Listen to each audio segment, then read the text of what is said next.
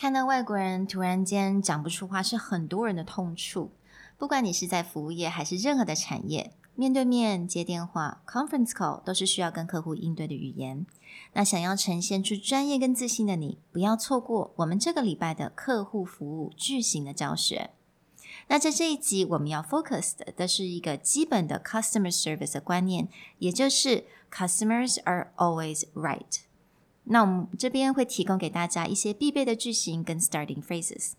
那我相信你心中也会 OS：明明有的时候对方很无理，难道我要用一样的方式回应吗？不用担心，下一集我们就会教大家如何也是很专业的去回应那些很难搞的人。Hello，欢迎来到商业英语 Career Plus 的 Podcast。在这边，我们利用多年国际职场与教学经验，带给大家最真实与贴切的职场英语知识。Hi, I'm Sherry, founder of Executive Plus. As a language trainer and certified coach, I've trained hundreds of managers from Fortune 500 companies such as Dior, Google, Deloitte, and Tush. Hello, I'm Nick, Director of Communication Strategy at Presentality. I've helped startups raise millions of US dollars in funding and trained the executives of publicly listed companies to present on the global stage. Welcome back to episode 7 of the Career Plus podcast. In this episode, I was inspired to talk a little bit about customer service because I think customer service is something that is doubly hard for Taiwanese. There's two layers here. One, you know, when someone sees a Caucasian face or an international face walk in, they immediately freeze up, maybe language side. But two is, is a lot of international travelers have a very specific idea of what high quality customer service looks like. And that may be a bit different than how customer service works here in Taiwan. Here, there's a lot of difficulties to overcome. Hmm. So speaking of the difficulties, you know, I definitely had experience walking into a store with you, and a lot of times the first thing they would say and ask you is, 你会说中文吗? Yeah. The, the, first thing they freak out is like, oh my God, I can't help them. I can't help them. Do they speak Chinese? Yeah. Or else I think they're actually really great sales, but they just had to ask that question, you know, 你会说中文吗? Like, like hoping that you do so they don't have to worry about their language skill, which is a pity, really. Well, I've had people go into super anxiety where I've actually asked them questions in Chinese and then they looked at me and go, Do you speak Chinese? and it's like, no, no, I've already had a conversation with you. The switch, right? Yeah, the switch. Like they're still in the level of. they're like, oh my god, processing, processing. Yeah，所以我觉得有点可惜啦，因为其实大家的英文都非常的好，因为我们都是从小已经学那么多年英文，但是真的是一看到外国人就会 freeze up，你就会有点就突然间好像脑子一片空白。所以我们今天想要教大家一些蛮基本但是非常必备的 customer service 的语言。嗯。So this episode is yeah, we just want to go through what are some basic phrases to handle new customers, either walking into your store or we'll actually get into phone etiquette. And this is something that has evolved over time. Mm. And we're also just going to look at, you know, maybe some basic tips and tricks on what, say, an international visitor would expect as far as customer service goes. Mm, absolutely. 那我这一次我会带进我一些 experience，因为我之前是在纽约的 Burberry 那个地方的第五大道工作，所以我也接受过一些 呃 sales 的训练。那那些训练其实教我的是，当你要嗯你 handle customer，你在实体店面你要 face to face customer 的时候。你一定要先从一个很简单的 greetings，那大家都会觉得这个应该是 no brainer，right？You always start with the greetings，but you'll be very surprised that how many people would freeze up and just not say anything at all. yeah, not say anything. Go, uh, uh, yeah, welcome. Uh, Absolutely. So you should always start with the simple greetings and then just say what you have. Let's say new products or new things on sale right? Simple as that. Greetings and just like, okay, my name is, we have new products. So for example, we can say like, good morning or, you know, good afternoon. We have new products. Feel free to take a look. Or my name is Sherry. Let me know if you have any questions. Yeah. Yeah. And I think this taking a look is also part of that, you know, good international customer service. At least as an American, I don't like very aggressive salespeople. Hmm. And I feel like sometimes you walk in a store here and someone kind of stalks you hmm. and is trying to help you. They're trying to be helpful. But a lot of times is like in the US is we want the ability to just take a look around, mm-hmm. right? And so we're very used to the idea that someone will give us that greeting, like "Good morning," you know, "Welcome to our store." You know, f- feel free to take a look around, or you know, um, go ahead and browse. And if you have any questions, let me know. Yeah, absolutely. 那之前我在呃 Burberry 受训的时候，他们就会跟我讲说，你这个时候刚开始，你就是一个简单的 greetings，然后跟他们说你的名字，你可以呃，如果有什么问题再来问你，这样子你会给他们一些 freedom，right？给客户一些自由，他们可以去看他们想看的东西，而且你不用问他们说，哦，Can I help you with anything？这个时候他可能会直接跟你讲 no。Yeah. and when, then what are you gonna say? Or they'll right? just look at you and be like, "Yeah, I'm just looking," and then there's that kind of awkward. Be like, do you just let them? Do you follow up? And then you know, do you want to approach them again? Hmm. But if you just give them that option, be like, you know, take a look around. If you have any questions, my name is Sherry. Yeah, absolutely. So very simple greetings and just let them know that you're there and your name and then maybe there's some new products or new on sale items and that's it. Let them kind of look around, have their freedom. And then you can offer your help if you think that they are grabbing onto some items, they want to try it on, or they're interested in something in particular, right? Yeah. So it's like this is the moment where you notice they're looking at something, they're spending time, and and you can just come up and again a very basic phrase, a basic sentence you use is is there anything I can help you with? Mm. Right. Very non-threatening. It's non-pushing. It's not like that's great. You should buy that. It's on sale. It's more like you know how can I help you? Yeah，所以这个地方就很简单，你就可以问，哎，还有什么地方可以帮您吗？这个时候就是你已经知道他非常，他已经呃，可能他想要某试穿某一件衣服啊，或者是他对某一个产品比较有兴趣，这个时候你就可以直接的问他，Is there anything I can help you with？那如果他是要试穿衣服，当然你可以说，Would you like to try that on？Right? Would you like to try that on? Or you can say, I can set up the changing room for you if you like. 就直接帮他，呃，可以问他说，可不可以帮先帮他把那个试衣间准备好。 Yeah, and this is definitely something you see a lot. Like if you're shopping in the nicer department stores or in a boutique store, they'll always offer to yeah set up the changing room, or they'll say it's like you know, would you like me to put these in a changing room for you to try on? Right, yeah.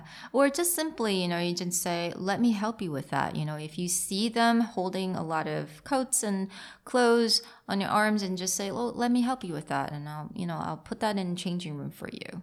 Yeah. Mhm. Yeah. So let's get into the answering phone, the phone etiquette. That's really important because I feel like with cell phone nowadays, right? No one really have actually have to go through the training of phone etiquette. Yeah, I mean now it's if you see a number you don't know, you don't answer it, or you know it's personal, right? I don't answer phones that are not my own, so I don't need to interact.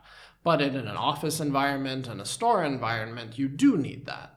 And like you said, it's like that training we usually got as kids, right? When someone called your house, you don't know who's calling They don't know who's going to pick up. So your parents would make sure that when you answer the house phone, you're not like, what do you want? What do you need? Yeah, exactly. 真的，我觉得小时候我们当没有 cell phone 的时候，真的 那个接电话的那个 proper training、proper etiquette 真的非常的重要。而且我记得我那个时候刚到加拿大念书的时候，这这个部分真让我超级紧张。每次电话一响，我就就非常紧张，我就开始心跳的很快，因为我知道我开始要面对陌生人，而且我可能要。take a message, right？然后要问人家的名字是什么啊，比如说怎么拼啊，这些都还要问的非常的细。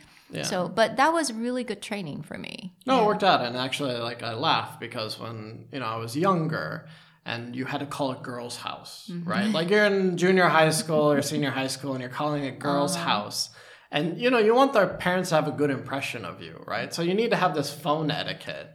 Be like, let me talk to Sherry, right? Their dad will just hung up on you. Right? So you need to have that like, oh, good good morning, sir. I was calling to see if, you know, Sherry was available to talk. And then, you know, be polite and maybe they will transfer you over to their their daughter.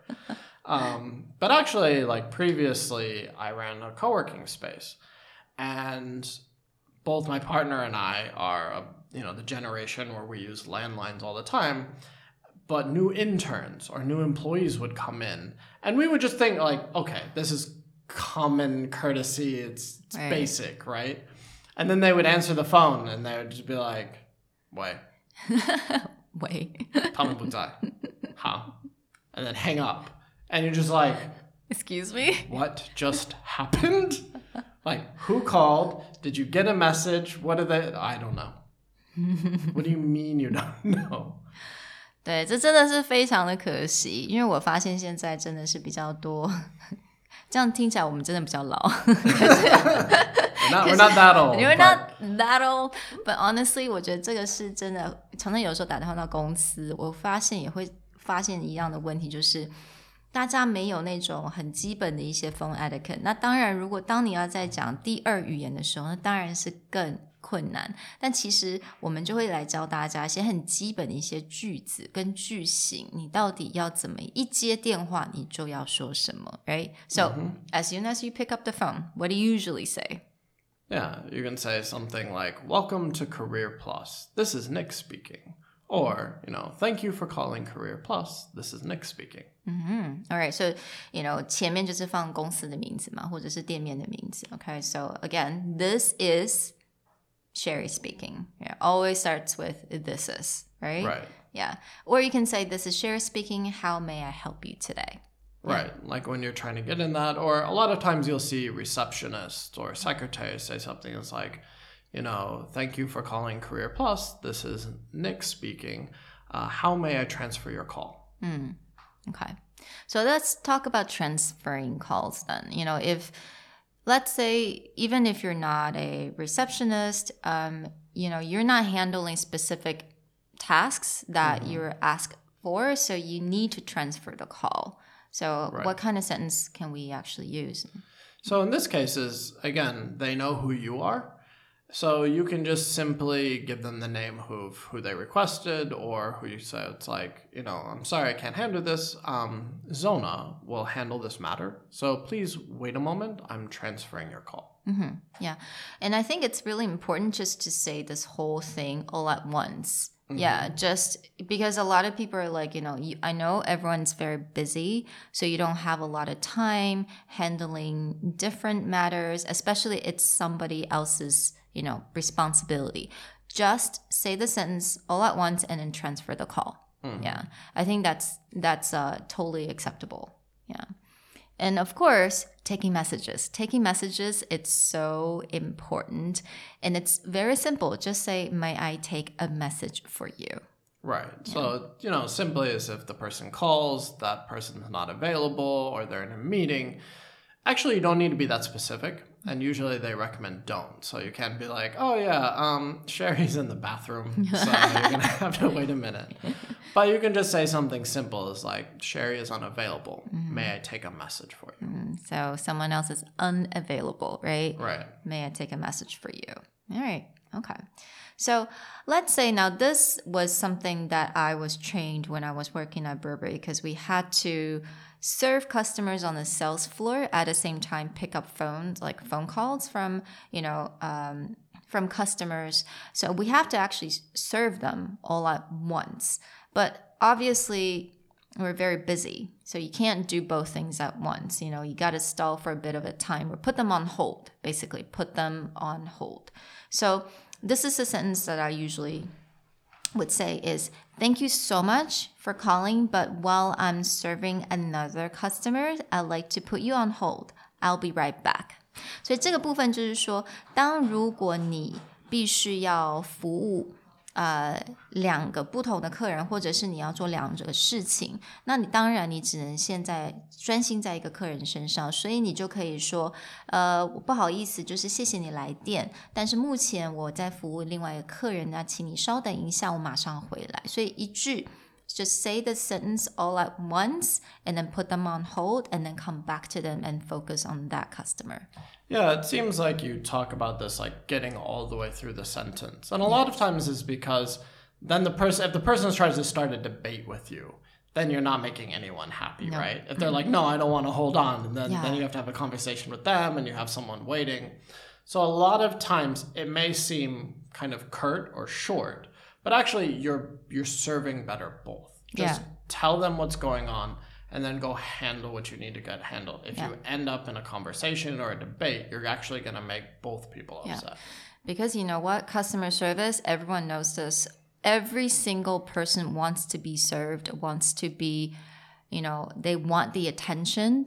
They want to get things done five minutes ago. Right. They don't want to wait. And they always feel like, you know, they're waiting to, even if it's only 30 seconds, they feel like it's an eternity, you know? Mm-hmm. So I think that's what my, you know, train, trainer used to tell me that, you know, don't feel like you're being impolite or being short.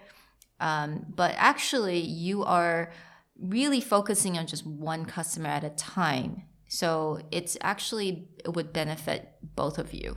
Yeah, towards the end. Yeah. But this is also a good lesson in when you're handling multiple customers. And back to the scenario you had earlier, like say someone walks into your store and a second person walks into your store. It is actually a good polite service not to just kind of cold shoulder the second person, but maybe if you just have a second while talking to the first, you can just look at the second person and goes as I'm with a customer right now. Please take a look around. If you have any questions, you're welcome to ask yeah. right? But just give someone that sense of they've been seen, they Mm-hmm. have attention, Mm. and then, but you know, go back to the person you were Mm. serving first. Right，所以刚刚那个也讲到说，如果在实体店面，那你可能同时间有非常多不同的客客户，你正在服务一个人，那新的人又进来，又另外一个人又进来，那这个时候你就可以，你也不用说不理会人家，那你可以直接转向那个新的 customer，你可以说，哦、y o u know，I'm serving a customer right now。And um, just take a look, and if you have any questions, let me know.